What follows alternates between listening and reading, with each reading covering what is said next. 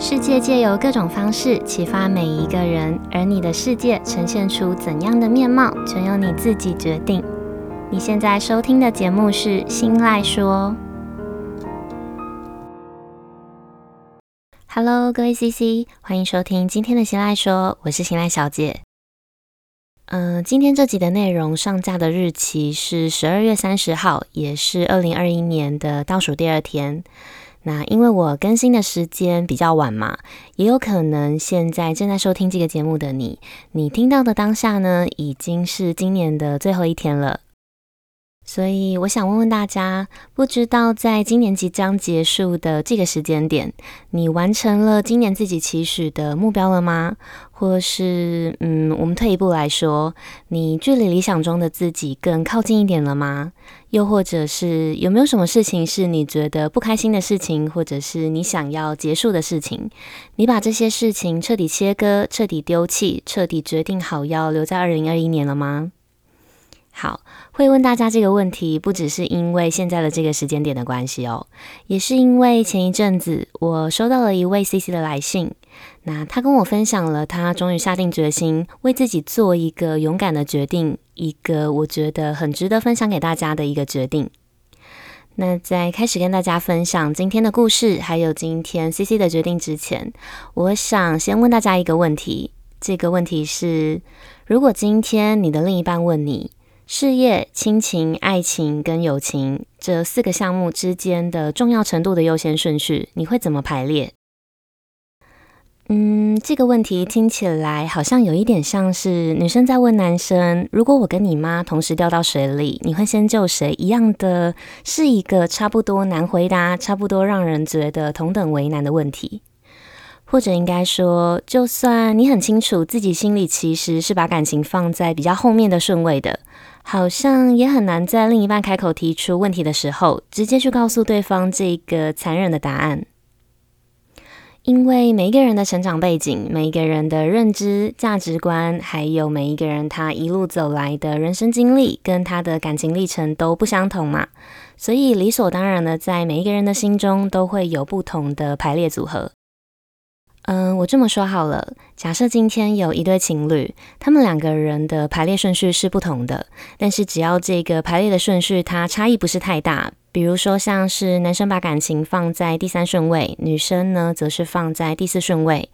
呃，或者是这两个人在相处的时候，双方表现出来的行为不会太让另外一方觉得不对等或者是不舒服，那其实还是有很大的几率两个人是可以继续相处跟继续让感情走下去的。因为我们多数时候都是倾向等价交换的，在每段关系里的付出跟接收，呃，我这边指的每段关系，不只是在感情里，它也有可能是在亲情、在友情，或者是跟同事之间的同事之情。每一段关系里的付出跟接收，我们其实都会在心里默默的盘算，去偷偷的计算，去计算这场交易它到底划不划算啦，值不值得，跟到底是不是对等的，是不是等价的。所以今天呢，我想跟大家聊聊的主题就是，面对有所保留的爱，面对在关系里的等价交换失衡的时候，除了接受跟不接受这个二选一的答案之外，我们还可以怎么做？那接下来我会先跟大家分享今天这位 CC 他来信分享的他的故事、他的疑问，还有我的观点跟我的回复，以及最后还有我会再告诉大家这位 CC 他后续的决定跟他后续的故事发展。好，那我们就直接开始读信喽。新赖小姐你好，不知道这样子私讯你，你会不会回？我最近跟男友的感情陷入了危机。他是我认识很久很久的朋友，我们目前在一起半年，我们就读不同的大学。男友他因为在过去的感情里，曾经因为付出跟改变很多，但是最后却被伤害，所以他现在对我有所保留。他也很诚实的跟我说，在经历这些伤害之后，他会把爱情放在友情还有亲情的后面。所以现在的我们，我们的爱跟付出有明显的不对等的状况。我不知道是该让自己渐渐的放手呢，还是应该要再给我们之间一次机会，一个等他愿意改变，等他愿意为了我们的关系一起努力的机会。虽然我知道未来可能有一天我们还是会分手，因为未来我们的路很不一样，变数也很大。我不知道现在该不该做出选择，毕竟长痛不如短痛。但我是真的真的很喜欢他，很爱他，也很愿意跟他一起努力。只是我又不想去等一个男孩长大。好，以上是这位 CC 来信的内容。呃，我们先来谈谈我的想法。那先回到刚刚在节目开头提到的，人呢，多数时候都是倾向等价交换的，在不同的关系里的付出还有接收，我们其实都会在心里默默的盘算，偷偷的计算这场交易到底划不划算，值不值得，跟到底是不是对等的，是不是等价的。当然，在人际关系里的等价交换，它不会像是现实生活的买卖一样，是可以用量化的方式来计算的。只是呢，我想要用这样子的一个比喻来表示，不会有人想要去做吃力不讨好，或者是持续付出、无止境的付出，然后没有回馈的事情。因为等价交换来的所有的情感，都会被储存在每一个人心里面的一个小小的空间里。那在这个小空间里，有来有往，有进有出，才能在里面形成一个正向的循环。那这个正向的循环也会随着每一次情感往来的交易数量是多是少，逐渐壮大，或者是慢慢萎缩。最重要的是，感情是两个人的事情，终究还是需要靠两个人彼此共同经营、互相努力，才有办法继续延续下去的。所以，简单来说，今天信里的主角 CC，他其实只是单纯的觉得这场交易他认赔太多，在他心里的等价交换的天平持续倾斜，而且持续失衡了太久了。呃，就像是一台行驶在公路上面的车子一样，如果今天车子的其中一颗轮胎它爆胎了，而且没有换修，那这样子的情况很容易会导致这颗爆掉的轮胎，它原本要承受车子重量的这些负担，分散在其他三颗轮子上。短短的路程呢，可能不会有太大的问题，但是如果时间一拉长，其他三颗轮胎或者是车子的其他的部分，就有很大的几率会被拖累，或者是发生问题。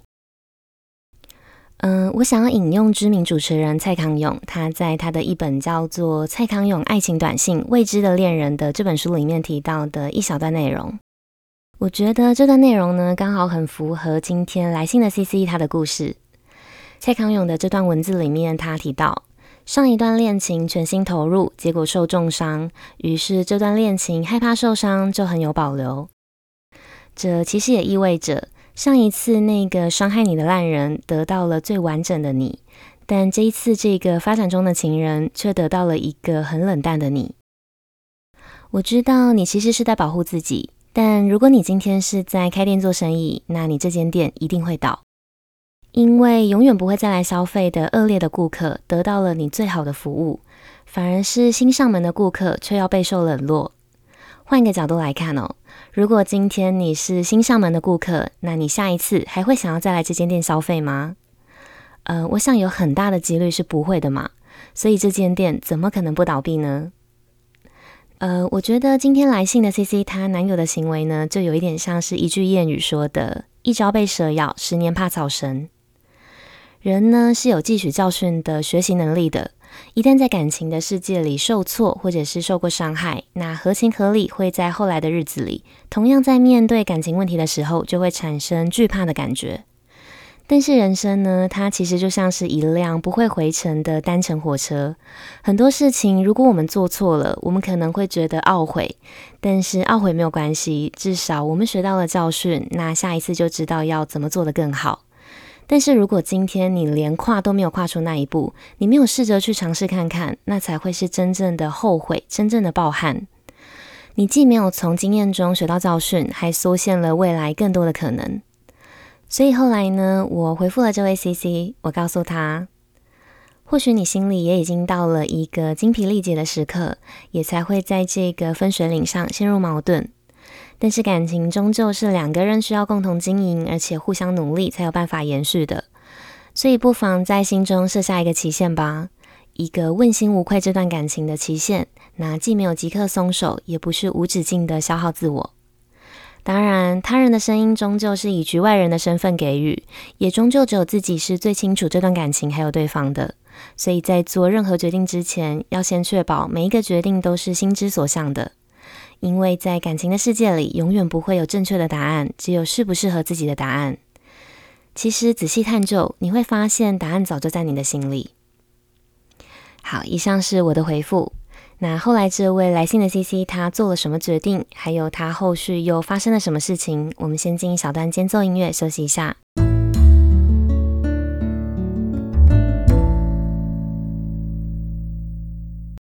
嗯，后来呢，大概过了将近一个月左右，我再一次收到了这位 CC 他的下一封讯息。他在讯息里面告诉我，他说：“新赖小姐你好，我昨天分手了。”在这段感情中，我问心无愧，我付出，我对他好，也试着和他沟通。但是，我们对这段感情的看法始终是不同的，导致放在感情里的比重也不一样。我将他视为避风港，但我却常常是他排序里的最后，时常不受到重视，也感受不到他把这段感情放在心上。所以在一起的时候，我常常会觉得很孤单。明明是两个人，却总是觉得还是一个人，甚至比一个人的时候还要孤单。他说，跟我在一起的时候压力很大，因为我们认识很久了。从以前呢，他就觉得我是一个很厉害的人。他也坦言，永远都达不到和我一样的程度。所以他说，即使很喜欢我，但是在一起的时候还是会觉得压力很大。我告诉他，你只是没有那么喜欢我而已，也只是觉得感情没有办法改变很多事，和我的想法不同而已。而他呢，也同意了我的说法。今天是我一个人的第一天，虽然我们在一起只有半年多，但是已经当了十几年的朋友了。我不知道未来会如何，我也不知道我们会退回朋友的关系，还是变成陌生人。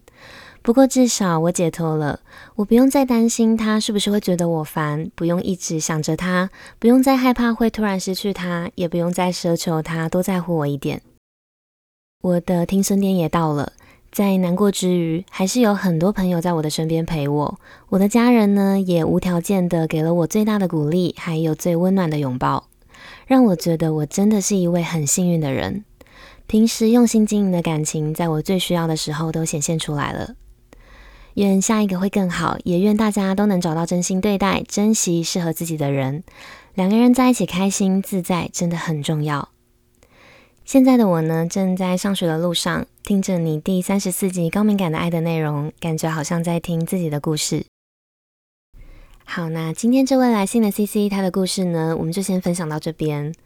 嗯，我觉得这个小女生她真的很不简单，在这个很容易以感情为重的年纪，她展现出来的领悟力还有执行力，居然可以这么彻底，而且这么高。她可以在短短的时间内，从确定自己想要去设定停损点，到真的设定好了一个时间，再到完整执行，然后到最后的切割。最重要的是，他因为自己的付出不被重视的这段经历，可以再带着这段经历去看回身边的亲情还有友情，珍惜拥有的部分，然后释然失去的，同时还是抱着感激的心态去觉得自己是一个很幸福的人。知足还有感激，是我觉得在现在这个时代，在现在这个每个人都偏向把专注力放在自我，都以自己为核心向外思考的这个时代，很容易会被忽视掉的一个关键。因为这个时代的我们，通常只会思考跟自己相关的事情，也只会在乎跟自己有关联的事。那在这些专注在自我的过程中，一个不小心呢，其实就很容易会去忽略掉身边那些愿意为自己付出，还有正在为自己付出的人，甚至是呢，一个思考轨道的一个歪楼，就更容易会用自我认知去恶意化解读别人的好意。所以，试着去多察觉那些在日常生活中愿意把时间花费、把时间投入在自己身上的人，去察觉也珍惜身边愿意为我们付出的那些人。因为每一个人的时间，每一个人的精神心力都是很宝贵的，没有谁是天生欠谁，也没有谁是愿意无条件的奉献、无条件的对你好的。每一个人都不是应该，每一份付出都是因为在乎。那在接受这些好意之余，我们也要懂得珍惜，懂得感恩，也要懂得反馈。好，那以上就是今天我想跟大家分享比较偏向嗯小品的内容。非常感谢今天这位 CC 来信提供的故事。那他也用他的亲身经历，让那些深陷在不同的人际关系里动弹不得的人知道，一段关系的结束并不代表什么。回头检视自己的身边，你会发现，其实自己拥有的很多。那节目的尾声呢，我也想要趁着今天，趁着今年倒数的第二天，我想要感谢今年一整年有你，有现在正在收听这个节目的每一位 CC，有你们的陪伴，还有你们的支持，谢谢你们。接下来呢，还请你们多多指教，也希望在接下来新的一年，大家都能带着珍视还有感激的眼光去看待身边的每一个人，也希望二零二二年的我们都会更好。在这里呢，也先预祝大家新年快乐。好，那希望今天新式信箱的这封来信，还有我的回信，可以带给正在收听的你一点实际上的帮助或者是收获。那如果你的身边呢，刚好也有正在面对类似问题的朋友，分享这集的内容给他，说不定你就是那个帮助他的关键人物。那心事信箱这个系列是专门读出听众来信的一个听听你心里悄悄话的系列，在这里呢，每一位来信的人，我都会匿名成 CC 来读信，大家可以安心的跟我说你心里的悄悄话，我也会尽可能的帮大家的心事，或者是各种你的疑难杂症，提供我的想法跟我的建议。也希望有机会收听到节目内容的人呢，可以从别人的故事，从别人的问题中来帮自己的问题延伸，找到一个适合自己的答案。那如果你听完别人的故事之后，你有不同的想法，或者是你有类似的经验可以跟大家分享，都欢迎你到我的 Instagram 或者是 Facebook 私讯告诉我。或是，如果你只是单纯的希望可以被我念出你的来信，你想要透过我的节目，透过我的声音，跟某一个呃你不敢开口的人说一些话，也都欢迎你可以来信，大胆的把你的文字抛给我。我的账号是 miss 点 isoland，m i s s 点 i s o l a n d。好，那不知道你们喜不喜欢今天分享的内容？如果喜欢的话，记得帮我把这份支持化作实际的行动，帮我把心赖说这个节目大力大力的分享出去，跟追踪我的 Facebook、IG，还有到 Apple Podcast 节目上去评价五颗星，跟留下想要对我说的话。不论你们选择用哪一种方式支持我，你们的每一个小小小小的举动，都有可能让这个节目被更多人听见，也有可能会在无形之中带给需要帮助的人力量。那最最最最重要的，当然就是这些都会成为我继续前进跟继续录制优质内容的动力。好，那最后呢，希望收听到这里的每一位 CC 都能顺利在今年的最后把坏事留下，然后往好的方向前进。那今天的节目就到这里结束喽，我们明年见，拜拜。